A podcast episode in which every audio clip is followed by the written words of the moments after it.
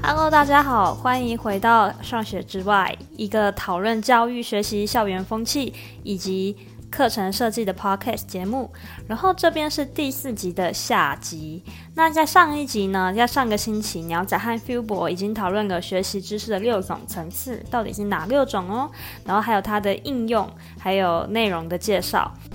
如果你还没有听上集的话，非常建议你可以先按下暂停键，然后回去听上一集哦。那如果你已经准备好的话，我们事不宜迟，来听听下集要讲些什么啦。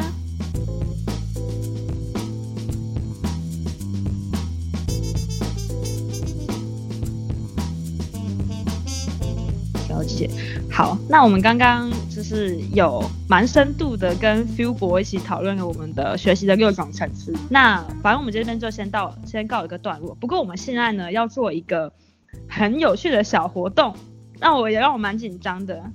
嗯，对。那这个小活动其实是想要跟大家说，呃，因为我鸟仔有在学课程设计嘛，那这个其实这六个阶层对鸟仔课程设计蛮有帮助的，是因为它其实可以蛮明确的告去让我去，比如说设计课程的目标，然后因为我们的流程就是课程目标先嘛，然后我们想完目标之后会去设计教学方法。然后你教学方法设计好之后，你会去设计你的考试，我们会说评鉴方法，不一定是用考试，但总之你要去看说，哎，学生到底学会了没有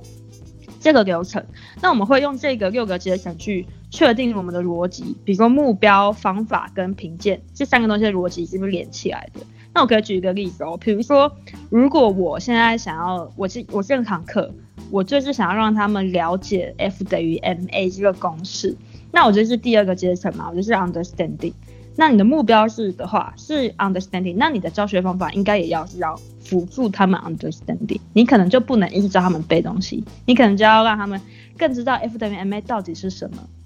然后最重要的就是考试方法，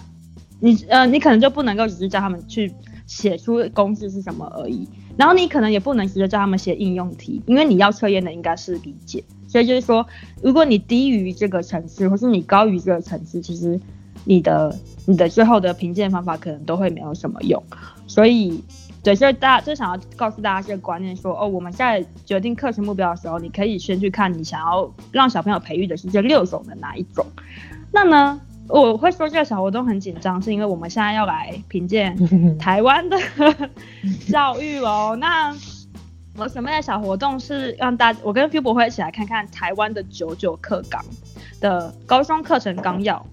那因为我和 Phil 博以前都是九九课纲的学生嘛，我们就是在这个体系下学习的。嗯、然后我们也都考了学测，所以我们、嗯、我们会去看那个九九课纲高高中课程纲要里面的教学目标。那因为教学方法我们看不到嘛。因为我们不是老师，那我们就用学测去来看一下这个评鉴方法跟我们的目标到底逻辑有没有连起来。然后我们也会先去看说，哎，这这个目标这个考法大概是以上的阶层的哪一个这样。那我们今天要看的题科目是我选的是英文科还有历史科，因为。嗯因为在我印象中，这两个科目让我高中比较觉得都爱背东西啦，就是背的比较痛苦。那那我想说，我们先未看先猜一下好了，就不知道 Phil 博你对你在如果你就你高中的印象，你对你这两科英文和社会，你觉得他们的教学目标应该会怎么写？我觉得英文感觉就是一个你能够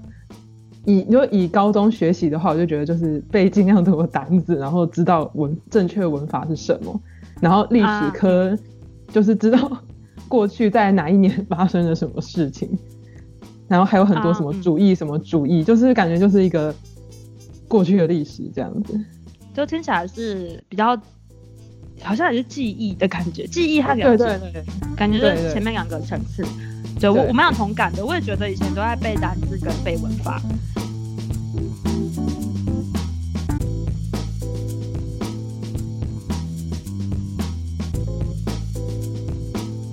好，那我们就先打开我们的那个英文科，好，课程纲要，就是民中华民国九十七年的 的发布令。好，那我们来看一下课程目标，它有五个普通高级中学英文课程应应要达到的教育目标有五个，没有很多。好，第一个增进英语文的听说读写能力，以应用于实际生活之沟通。嗯，哎、欸，实际生活之沟通，听说读写，嗯，好，先不评论，先不评论，这是，嗯，对，那这个应该就是 applying 的阶段啊，应该是应用的阶段，对，对，然后还是要生活上面的应用，然后第二个的话是培养以英语文进行逻辑思考、分析、判断与整合创新的能力。这好像就是后面三个全部写在一起哦，所以是分析有嘛，分析 analyze 嘛，判断 evaluate，、嗯、然后创整合创新嘛，对，全部都有，而且还要用英文哦，对，还要用英文，好像没有这个印象。不评论，不评论，第三个第三个，嗯，对，第三个，建立有效的英语文学习方法，以加强自学能力，奠定终身学习之基础。呃，这个主要是在讲自学能力啊。那就是说有没有办法培养学生有自己的一个学习方法？这个比较不是学习知识的层次，但我觉得如果要有自学方法的话，我觉得分析能力应该基本应该要有，不然你应该有一点难知道你要学什么英文这样。嗯，对，嗯，好。第四个是涵育学习英语文的兴趣与积极，兴趣与积积极的态度，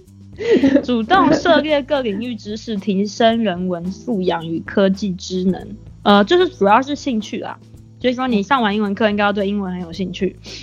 嗯，我我当时好像是没有啦，但但可能有人有。对，那这个因为不是学习知识的范围，所以不在我们的范畴中，所以我们第四个就不看。那第五个是促进对多元文化的了解与尊 重，嗯、培养国际视野与全球永续发展的世界观。哇哇，真的很远大哎、欸！多元文化，每每一科都要放吧？是每一科都要有。你说社会会有，然后数学也会有，也有，然后自然、国文上来每一个课纲。我等一下，我问我们不要再批评了，我怕我会 我会被骂。对，那我如果以后面来说，要培植国际视野与全球永续发展的世界观，如果到观点的层面分析是一定要有的。嗯，可能我觉得也是 higher level thinking、evaluate 跟 create 应该都要有一点点，你才有办法有你自己的世界观。嗯、所以其实我觉得除了第一个是在 applying 应用的，就是在前三的阶段之外，其他的都是后面三个，就是高嗯，嗯。呃 higher level thinking 的部分。哎、欸，跟我们想象的好像差蛮多的哎，因为因为我原本我原本学习起来的感觉都是比较，呃，记忆或理解，顶多到理解啦，呃，可能有一点点应用，就是可能写中翻英的时候和考作文的时候要应用，对，嗯嗯，嗯，但是这课纲有让我觉得，原来那个原来大家的梦其实是很远大的。对，大家其实是很认真的，对教育很有抱负的，真的很有抱负。好，那我们我们来，我们先来看历史科的纲要好了。哎，对，那刚 Phil 博对于历史科的印象就是记忆一些朝代嘛，然后记得一些主义。对，就是什么时候发生什么事情，对，潮流思想是什么，什么什么启蒙运动啊，文系文艺复兴之类的。嗯、呃，然后因为历史科的部分，其实我看过他的目标了，然后我觉得就像你说的，其实跟英文有一点点像，所以他里面也有在讲，嗯、呃，要培养兴趣啊，或是呃，要终身学习啊，要多元文化、啊，所以我呃，我觉得这个就是有点太笼统了，所以它有一个核心能力的部分，嗯、我觉得谈核心能力可能比较比较有趣一点。那核心能力的话有四个、嗯、四个大点，那第一个大点的话是。表达历史时序的能力，那时序的意思就是说，嗯、呃，就是他是在背朝代了，就是说我知道什么时候哪一年，呃，大概世界上历史是长什么样子。然后它有两个小点是运用各种时间的术语去描述过去，并认识几种主要的历史分歧方式。呃，如果是描述的话，还有认识的话是比较停留在 understanding，就是理解的阶段，因为它可以解释这个历史的内容。然后第二个小点是认知过去与现在的不同，建立过去与现在的关联性。嗯，我觉得，嗯，我觉得这样有一点，嗯，还有一点 evaluate，一点点。嗯哼，对，analyze 比较多，所以这也是比较 higher level thinking。然后第二个大点是理解历史的能力，嗯、呃，就是说你可以看历史的文本，然后就掌握它的内容还有意义啊。然后你可以设身处地的了解历史事件和历史的现象，能够了解，然后从历史脉络中可以呃理解历史事件现象和人物的不同的重要性。我觉得 understanding 有一点点 analyze，、嗯、还还好，我觉得还在理解的范围。对，然后呃，我觉得第三点、第四点比较有趣。第三点是理解历史的能力哦。嗯、那第一个就是你能不能够对历史事件的因果关系提出解释？哇哇，我觉得应该是分析，哇这蛮难的，对，这蛮难的。分析我好像对我好像没办法解释为什么那个。日本会殖民我们嘛？战战争战争呐、啊？为什么会有战争？我有点忘记了。世界大战为什么？为什么？对啊，好像没有说为什么哎、欸，我只记得谁打赢了。对，好，好。第二个是相关历史事件、现象、人物，然后你可以对他们做出不同的重要性的评价。那这一定就是 evaluate。哇，OK，我没有印象，我有在做这件事情哎、欸。好像对，就是不会去说请评价，请某一个皇帝吗？对，或或评价评价台湾的某种事件之类。嗯，对。嗯、第三个是能分辨不同的历史解释，说哦，就是他说有不同的解释，你可以分辨出来，然后你还可以解释为什么这这些历史的说法会不一样。可是我没有看过其他历史说法、欸，哎，我好像只有学过一种，可是我蛮怀疑的。是，对。然后第四个是运用运用史料的能力，就是你有历史资料的时候，你可以去，你知道怎么收集，然后你怎么知道把它当成证据，然后你怎么样再把这些证据描写出成你自己的历史的想法。这个、嗯、这个绝对是 higher level thinking 的部分，嗯，就是你还要有 create create 就是创作的部分，对，所以呃，如果历史的话，我觉得核心能力的前两点就是解释历史的能力，还有表达历史时序的能力，还是在比较在前面两个阶段啊，但是后面两个就是绝对是 higher level thinking，对，所以就我觉得一半一半。嗯嗯，好，嗯、那不知道现在观众朋友，如果你也是九九课纲的学生，你现在听完有什么感想哦？那希望不要跟你以前的经验差太多。我我觉得有一件事情好可惜哦，就是我觉得这些课纲写的都非常的好，就是其实都有顾到，好，对对，对。可是可是就是会让人觉得很挫折的是，在学的时候怎么没有学到？嗯，嗯我我也觉得他的课纲的。其实他们的意图都是非常好的，他们其实是我觉得教育家都想的非常的完整，嗯、就是说哦，我希望学历史是有一个很好的用途的，因为可能你你见往知来，你要知道以前的因果，你才能知道现在的因果。但我觉得问题就还是说，为什么我们这些学生，我们都是经历九九课纲的人，好像没有一样的认同感？我会觉得说我好像学英文都在背文法跟单字，但其实他希望我可以用，但我好像。不知道怎么用，那我觉得我们可以来看一下我们的评鉴制度，就是学学测学科考试里面，呃，有没有真的尝试去符合这一些目标？好了，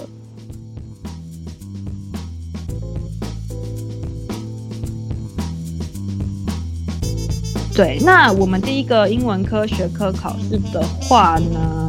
我们可以先来看第一个大题，第一个大题是词汇，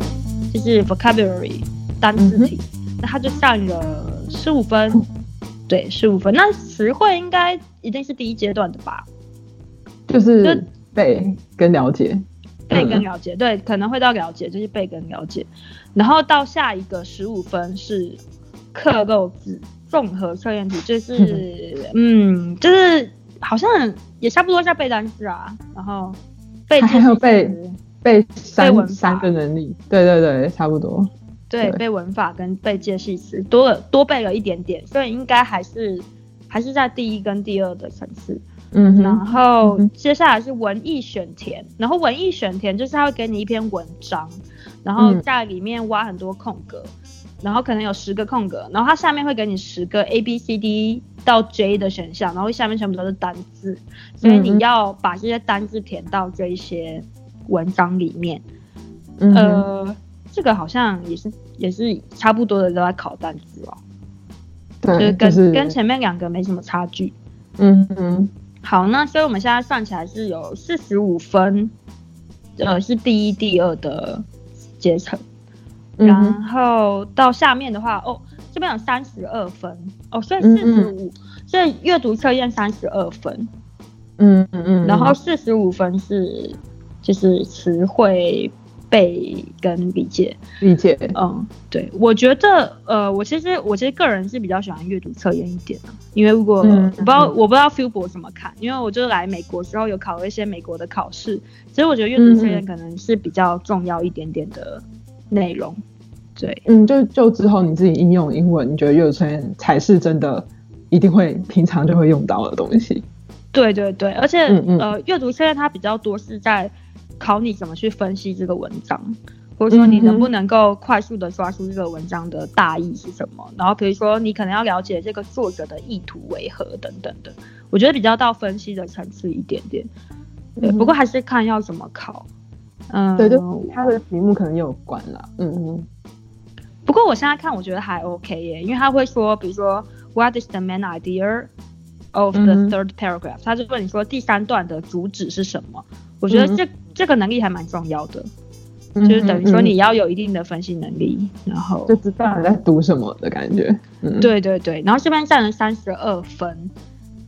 嗯哼，我觉得好像，我觉得、嗯、不过我觉得背的好像比较多，背的比想象中多。但但我阅读现在有比我原本想象的多一点点呢。我以前我对我以前高中的时候，我我怎么记得阅读现在没有那么多？但是这这一份是你考的那一年的哦。学，嗯，我我觉得我记得学测的时候，总是阅读会比月考或段考多。哦，那我觉得有比较好，嗯、我觉得比段考好。嗯、对。哦，然后第然后后面有二十八分，二十八分的话是非选择题，嗯、然后八分是翻译题。那我觉得翻译题应该是到 apply 的程度。嗯、那。不过八分的话就是两题这样，嗯，然后二十分也是应用，二十分是英文作文，所以它也是 applying 的程度。嗯、那当然，如果你英文作文要写得好，嗯、你可能不是只有会写而已啊。哎、欸，嗯、我觉得，我觉得我们可以讨论一下他们的英文作文，因为我们看到这一题是给你一个四格漫画，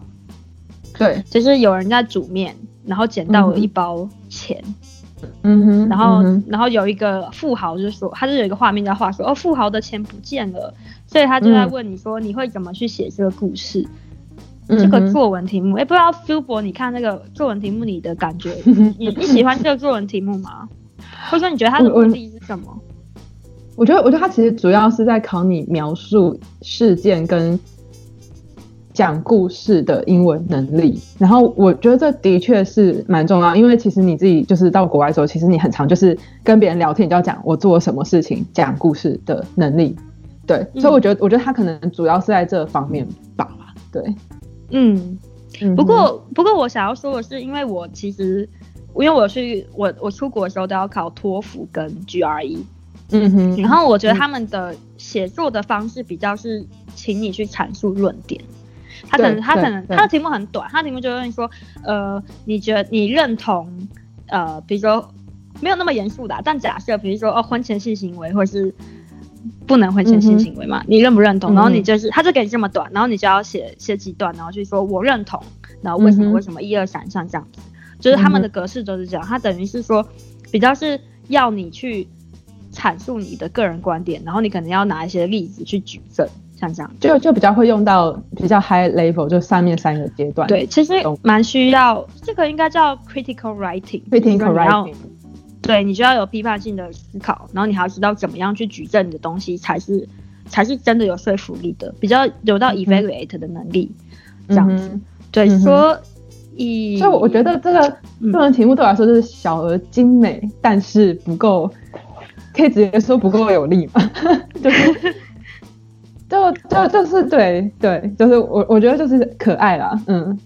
我觉得就是 applying 啊，就是你可以对，就是 applying，你可以写英文，但你不一定写的很有逻辑，你不一定写的很有很有就是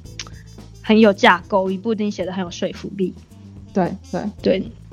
那我们要不要稍微再回去看一下我们的课纲？好，来看课纲。我们来回去看课纲。对，不知道大家还记不记得？所以第一个，我觉得第一个他说听说读写的，他教学目标、嗯、听说读写应用能力。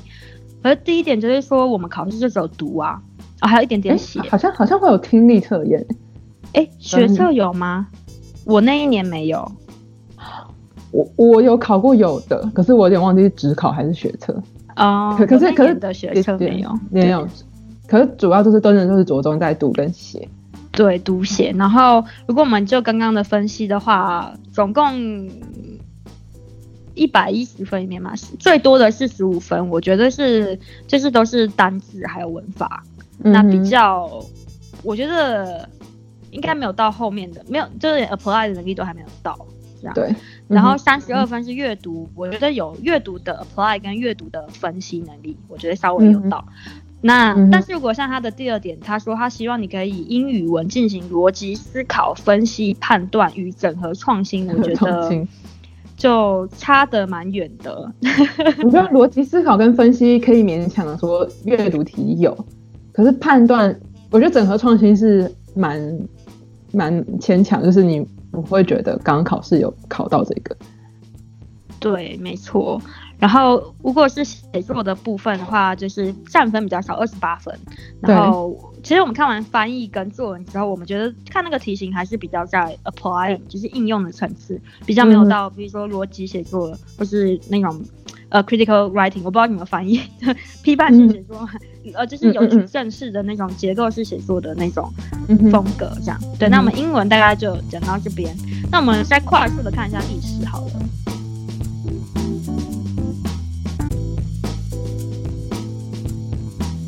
历史的话是从第二十五题开始，二十五题，我主要是稍微看一下它的。对，那选择题的一些题题目选项，就可能他会问你，嗯哼，给你一些解释。其实我觉得，对，我觉得其实选择题这件事情本身就已经违违背很多他课纲里面写的东西。对，没错，因为我觉得题，呃，我我其实已经有稍微看过这一个考试了。那它其实它大部分的内容呢，比较多是说，哦，他会描述一个，呃，比如说他会说，哦，有一个千年的。大帝国啊，然后农业是立国基础，他就是讲一下那个帝国的特性的一些基本的基本的特色，嗯、然后就问你说 A B C D 哪一个可能是是亚述帝国呢，还是拜占庭帝国呢，还是神圣罗马帝国？像这样子，大部分都是，或是说，嗯、呃，我觉得这个是有点在记忆和理解之间啊，因为他可能也没有直接给你一个。呃，就就他没有直接说哦，如果你看到地图的某个地方，那是哪，就没有到纯粹的记忆，他还是有给你一点理解。然后我看到有几题的理解题是比较有趣一点的，比如说他可能会说，他给你一个情境，他有可能会跟你说二十六题，就是说同学撰写报告的时候前往图书馆发阅呃翻阅日据时代的旧报刊，然后发现哎，从某一年开始都没有里面的里面的那个呃。报刊里面都没有中文了，那问你可能是什么现象？嗯嗯嗯，那我它就是一个比较情境题。那如果大家知道，不知道大家还记不记得，就是应该是皇民化运动吧？开始嘛，嗯嗯，那应该是应该是一九三七年，应该应该没有错吧？如果我错了，对，没关系。如果我错的话，大家可以跟我说。我用我以前的印象，对，所以我历史的考题大部分这样，就是我觉得最多最多就是他会给你一个情境。嗯哼，然后会问你说啊，这个这个情境下可能是哪一个时期，或是他可能是哪一个皇帝，嗯、哪一个国家？我、嗯、觉得大概就是这样的层次。嗯，嗯我觉得，我觉得我蛮想要聊聊你刚刚说的，就是其实如果你使用选择题去考历史的话，就已经蛮违背他们原本所说的那几个四个核心能力这一点。我觉得，我觉得蛮认同的。嗯，但是，而且我觉得其实很多就是你把选择题的的题目跟答案倒过来，还比较符合他们的原本的核心能力。像比如说第三十四题，你你可以说哦，请举举出假设，请举出战国时期，你觉得当当时的农农村会是长怎么样？就就是。啊对对对，就是就是，我觉得这种方式比起，因为像这种方式，我觉得老师想的可能都比学生多，就还都还要想一个情境，然后对应到某个时期。可是如果你像是你，如果你真的想要让学生可以去连接过去跟现在，或或是去，嗯、呃，或或者去探讨历史问题的话，你你应该是要多让他去发挥，或是让他知道说那个年代下面你可以有什么样的，嗯嗯、呃，风土民情，或是会发生什么样的事情，嗯。嗯，其实我个人对于这种历史啊，或是一些文科的科目，我不知道我会不会被打，但我比较推荐就是做申论题。我不知道会不会很多人想要杀了我，因为申论题我我知道写起来是很挫折的。呃，但其实我自己现在在美国这边的学习的经验，我们根本我没有做过这样的考试。哎，我念教育系嘛，所以我们会念很多历史，或是念很多呃理论方法，什么哲学观什么之类的。嗯，但我们大部分做的。我们的考试啊，或是我们的作业啊，都是，呃，你要写一整个文章，然后要去论证。嗯、比如说，嗯、比如说他的考题可能就会变成说，就像你说的，比如说你能不能够描述战国时期的农业开垦的状况？然后他他还会分很多题，你先描述，因为这是第一阶段嘛，嗯、你描述可能是 understanding，然后你描述完之后，他就会问你说，这个政策的产生是的目的是什么？这个政策想要改善的是当下的什么问题？为什么可以？嗯、为什么可以改变？然后你就要写出这个，这这是第二层，就是微微的，我觉得是 under understanding 更多，然后微微的分析。然后他最下面之前就会问你说，中间的得利者还有受害者是谁？然后、嗯、然后会就问说，那他对于他对于下一代的影响是什么？就是他会他会让我去重新反思说，哎，这个政策到底对于人民他们本身的问题是什么？然后我觉得这个很好，是因为我从这个里面就学习到很多。比如说，我就是看一个政策的时候，我看现在台现在一个台湾的政客出政策的时候，我就是想说，他这个政策如果现在实行下去，他可能利益良善，但是我以以前我学过的内容来说，他可能一实行下去，就会还是会有受害者的发生啊。那那些受害者的利益，我觉得大家，我觉得很多人可能不是说不在意，只是说，因为我们以前在学习历史的时候，没有人带我们学习，让我们去想受害者的这个部分，还有既得利益者的部分，所以你就会。你就你就在平常判断的时候，你就没法判断。可是我觉得历史的学习目的不就是要解解决现在的问题吗？嗯嗯嗯嗯，对，所以我觉得要看到这些点才是最重要的吧。那我觉得这个东西选择题考得出来吗？我觉得就很适合很厉害的选择题。对，然后我同时其实想要说，选择题有个目的，可能就是因为大考，然后改比较方便、跟容易、跟评分。我觉得这可能是行政上或是整个系统上，他们为什么选择选择题会做到的事情。嗯嗯嗯嗯嗯。其实我我我正想要，就是我们刚刚讲完了这些嘛，那嗯，嗯我觉得看完之后。我不知道大家有什么感觉，大家可能也会觉得，我们可能会觉得有一点点讽刺，就是说，哦，我们的课程课程目标都写得很完美嘛。我觉得课程目标都写得很好，就是说，真的那些点都要考量到。但是为什么我们的考试题目考不到？那我觉得就像 Phil 博讲的，就是我们要用考试这件事情要要考的平等，要考到你的教学目标真的有难度。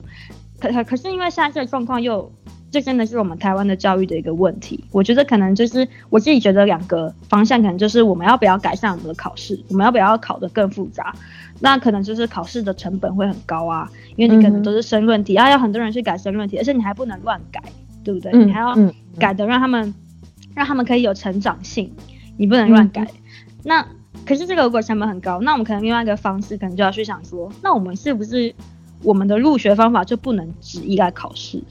或者说我们考试是不是这只是一个基础的基础？因为如果我们的考试题目只能考到第一层跟第二层的话，嗯哼、呃，那我们是不是应该有其他的入学方式去证明说小孩子有 higher higher level thinking 那部分的能力？嗯哼，那嗯哼，那就等于说我们学校除了除了只是说哦让小孩子考试很高分之外，你应该要在学校的时候，你要让很多小孩子创造那些 higher level 的能力和证明，然后让他们入学的时候。嗯呃，可以被就可以被可以变成第一个是他们真的会变成一个比较厉害的人才嘛，然后也可以被大学或是未来的职场就是认同这样子。嗯嗯嗯嗯，对，所以我觉得是两个方向。所以我觉得如果我们今天就是单纯看课课程目标和学测有点偏颇，我现在我现在想要洗白一下，我不是要去骂说学测考的不好，而是我是说。然后说，因为我们台湾的状况就是考试真的是占了学生太大的一个重量，就是说考试好像就决定你所有的人生出路，还有你的升学的可能性。嗯、但是其实我们可以看到说，因为考试真的很难考，那可是我们又看到我们现在的考试就只有考到前面两个阶层，就是记忆跟理解。那我们是不是可能要想想说，我们要怎么样用额外的方法去松绑我们考试决定了学生全全部生命的这部分，让他们有机会呢去培养 higher level thinking？因为如果你如果你考试就是那么重要，然后他又不考 higher level thinking，那学生很自然他们也没有动力想要去学 higher level thinking 的东西。嗯哼，对。嗯、那可能老师他们也会，学校他们就会觉得说啊，我的业绩就是考高分啊，那我为什么要管 higher level 的 thinking？thinking 的事情，嗯，对，所以这主要是我现在觉得我们可以去思考的一个整个教育体系上面的一个问题。嗯，完全同意。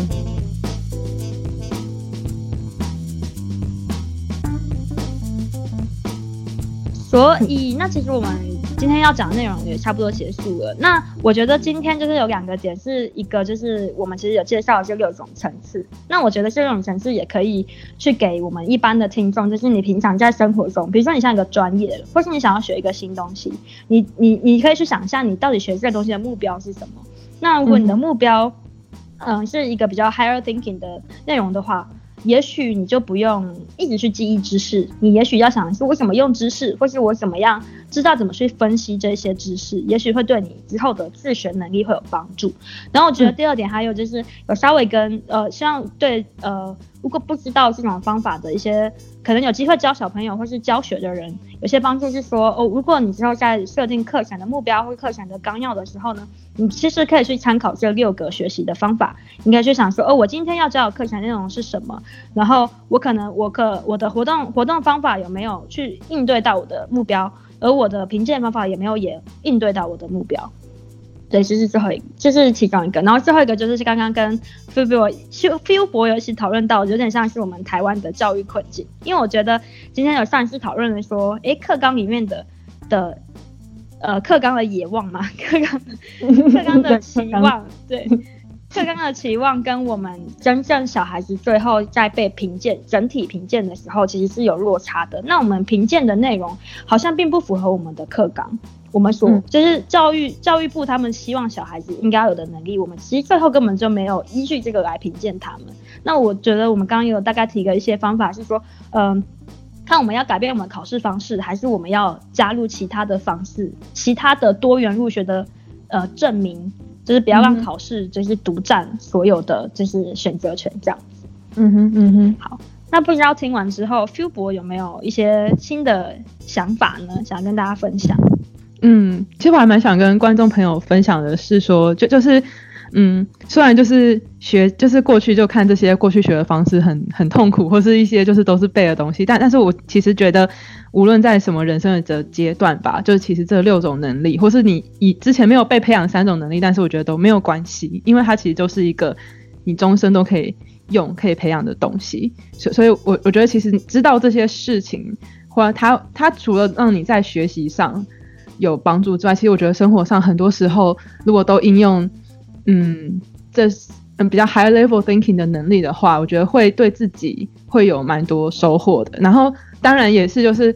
当然台湾教育的很多问题盘根错节，其实很难很快的去让它嗯被解决吧。但是就像是鸟鸟仔第一集有有有提到的，就是对于学习完全没有动力的那个例子，那个孩孩子的例子。然后其实我觉得这是。其实就算是没办法一时半刻的把评分机、把评分的方法变成比较多元、更全面，但是我觉得还是要努力的去培养，就是喜欢学习这件事情，我觉得也是很重要的。嗯嗯，谢谢 Phil 博给我们的的那个 心心灵喊话，心灵喊话非常的重要，我们的指引。那对，然后我也想要说，因为今天我觉得做这个小活动让我心里面有点不安，我就会觉得怕大家会觉得我很讨厌台湾的教育。那其实我觉得我们就是台湾的教育，可能我今天有看到有产生一点的问题。那我想要跟大家是说，没关系，因为我们现在有一零八课纲。那我虽然我这一集我还没有去。呃，带大家带大家去比说哦，一零八课纲的内容啊，然后还有考试方法等等的。但是之后呢，就是我会做一个单集，专门跟大家去讨论说，哎，一零八课纲可能在这种，比如说像这六个学习层次上，他们是不是开始也做了一些变动，而这不是不是像以前这样子说，哦，我只是做记忆性的，或是只是做理解性的考试，我可能有想要训练他们的 higher level thinking，所以这部分我会在后面的单集跟大家做分享。那么，对，那么呢？今天的节目呢，就差不多就差不多到这边喽。那 所以，如果如果今天的讨论内容你有什么不同的想法，或者说呃呃，或者说你其实有认同我们的点，或是说你其实有学过一些不一样的理论，你觉得可能跟你的学过的相冲突，我都非常欢迎你们都可以来信来跟我们讨论。然后，因为以上都只是我和 Phil 博的个人看法而已啦，对。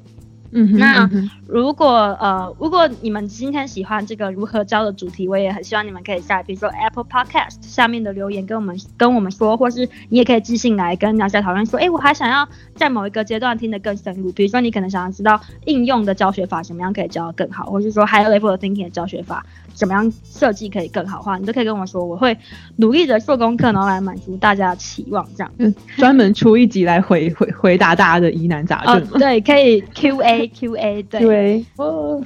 哦，对，好，那我们今天的节目就到这边哦。然后我们今天也非常谢谢我们的 Phil 博哦，耶，谢谢鸟仔。好，那我们就到这边喽，大家拜拜，拜拜。